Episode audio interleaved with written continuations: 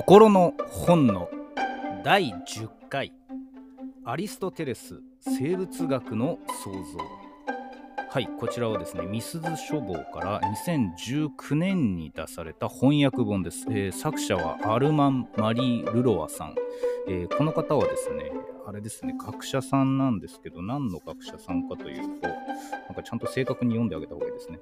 進化発生生物学教授。生物学、まあ、動物とか植物のことを研究するという大きな枠組みの中でもその進化発生あの昔の動物とか植物とかとにかく生き物が現代に至るまでにどのように進化適応してきたかみたいなことをまあやってるということで生命科学の一部門ですねその方が書かれた本で、えー、なんかニューサイエンティスト誌とかですねネイチャー誌とかからも絶賛されたということで、まあ、いつものみすず書房のですね大判のこの翻訳、えー、翻訳は森夏樹さん。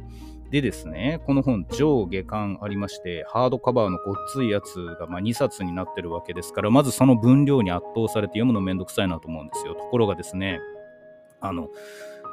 えー、本を持った時の厚さの後半6分の1ぐらいが参考文献なんですよね。だからそこを読まなければあの思いのほか早く読める。さらに本文にも注釈が大量に入ってる。注釈を全部読んでたら本当に結構な時間かかるんですけどそこをなんとなくこうなんか目を上滑りさせて読んでいくと本当結構早い時間で読むことができます。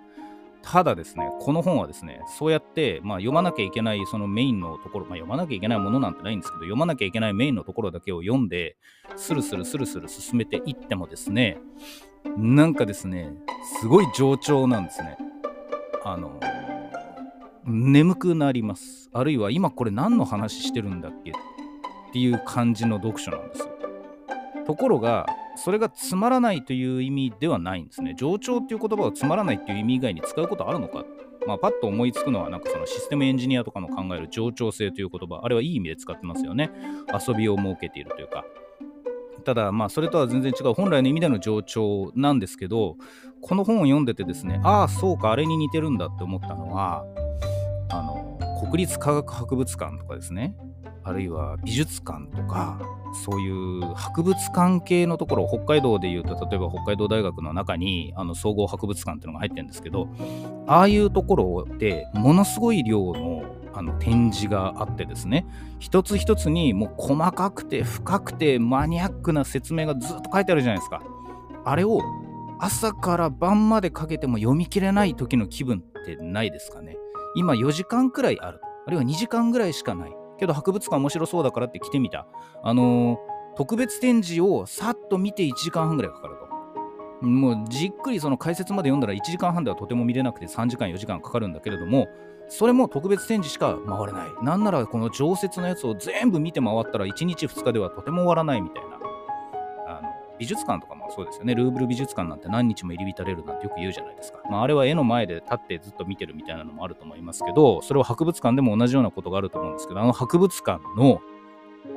そこまで時間ないんだよなとかそこまでこの細かいところに興味持ったことないんだよなでもこういうのって全部読んだら楽しいんだろうなって思いながらなんとなく足早にここの部屋はいいかって歩いていく時の気分。あれに近いんですねこの本。アリストテレス生物学の創造でそれが何の効果を生むかというと実はこのアリストテレスという人が何をやったかっていうのを正直あまり知らなかったんですよね。まあ名前は知ってますよ。超有名ですからね。でアリストテレスっていうのは結局何の人かっていうとあのですね哲学と自然科学がまだ不可分だった時代っていうのがあるんですね。偉い学者さんは世界の仕組みのことを考えてそこに神様がどう関わるかとかっていうのを考えて人とはなぜこういう生き物なのかあの動物とは何なのか植物とは何なのか世界の構造っていうのは何なのかっていうのを全部哲学施策の中で、えー、捉えてた時代っていうのがやっぱはるか昔にはあったわけですがそれをソクラテスさらにはプラトンがですね分けたというかあの特にプラトンはですねその自然科学の方に対する目線というのを切り上げて哲学施策的な思弁的な形事上学的な方に入っていった人としてこの本の中では描かれてると。で、それに対抗して、プラトンの後なんですけども、プラトンに教わったアリストテレスは、あのプラトンの考え方をかなり代入しながらもそれに対抗して自然の方に向いて自然科学の祖として立ち上がったというイメージの方なんですね。じゃあアリストテレスってすごい有名だけど何をやった人なの？政治に対する本、国家に対する本だって書いてるでしょって話なんですけど、あのですね、生物をものすごい量を見て、例えば、あの、水辺に住む生物、コウイカとかですね、海面とかですね、あとは鳥、ものすごい量の鳥、虫、あとはですね、あの、馬とかの類、あのそういった普通の動物、あるいは植物っていうのも、ものすごい数見て、分類というか、博覧していった人、博物のようにしていった人なんですね。つまり、アリストテレスって博物館の祖みたいな人なんですね。その仕事は、だからもうね、一個一個掘ってったら本当にもうキリがないわけですよ。もう膨大であると。で後の人たちはアリストテレスを尊敬してアリストテレスの、えー、後継として後継者として何かを書いたりするんですけどアリストテレスの全てを全然引用できてない。なんなら読んでないんじゃないかって人もいるんですね。アリストテレスから1800年ぐらいかな。確か。ちょっとちゃんと覚えてませんけど。後に生まれたのがかの有名な進化論のダーウィンなわけですがダーウィンもアリストテレスを参照するかのような振る舞いを一瞬見せてはいるようなんですけど多分本人は読んでない。なんならそのダーウィンに向かってアリストテレスとあなたの間にはきっと面白い共通点がありますよって友達が手紙を書いてるんですね。でそれに対してダーウィンはなるほど今度読んでみますみたいな返事を書くんですよ。ところがダーウィンってその直後に亡くなるので結局ダーウィンがこれまでに残した仕事の中にはアリストテレスの雰囲気っていうのは正確にはないんですね。ただアリストテレスのやってきた仕事のいくつかを見るとこれなぜこれでダーウィンにならなかったんだろう、まあ、理由ははっきりわかるんですけどあのそれはですねダーウィンの頃ほども周りにデータがなかったからっていう考え方なんですがなんだけどその根底に流れてる何かに微妙な類似性があったりでもアリストテレスだけがやっていることがあったりそういったことがですねもうアリストテレスがものすごい数のものを博覧していったっていうのとなんかまるでそれを見立ててるかのような本なんですね。アリストテレスに見立てて書かれている。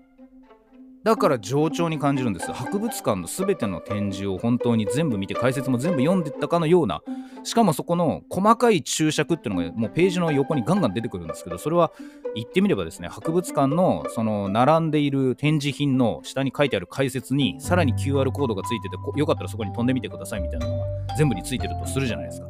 いちいちそんなん全部読んでられないよっていうぐらいの注釈が載ってて、しかも端末にも大量の参考文献。あの、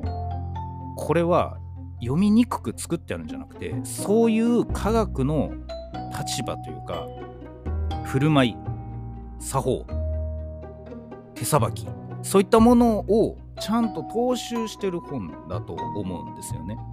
なのでこのアリストテレス生物学の創造っていうのはすっごく読むのめんどくさいんですけど読んでると博物館に浸ってるような気分になるわけでそしてそういうやり方をとったアリストテレスっていうのは結局どういう人だったのかあるいはその考え方っていうのは完全に古びていて今では全然正確じゃないことが大量に出てくるそのことを全部解説してるんですけど、うん、なんか面白いなと思える本なんですね。でですねこの本に、ま出会ったきっかけっていうのがいつも僕があちこちで言っているですねとあるあのメガネのイケメン編集者なんですけれどもその彼がですねあの教えてくれたブログがあるんですね岩手県在住の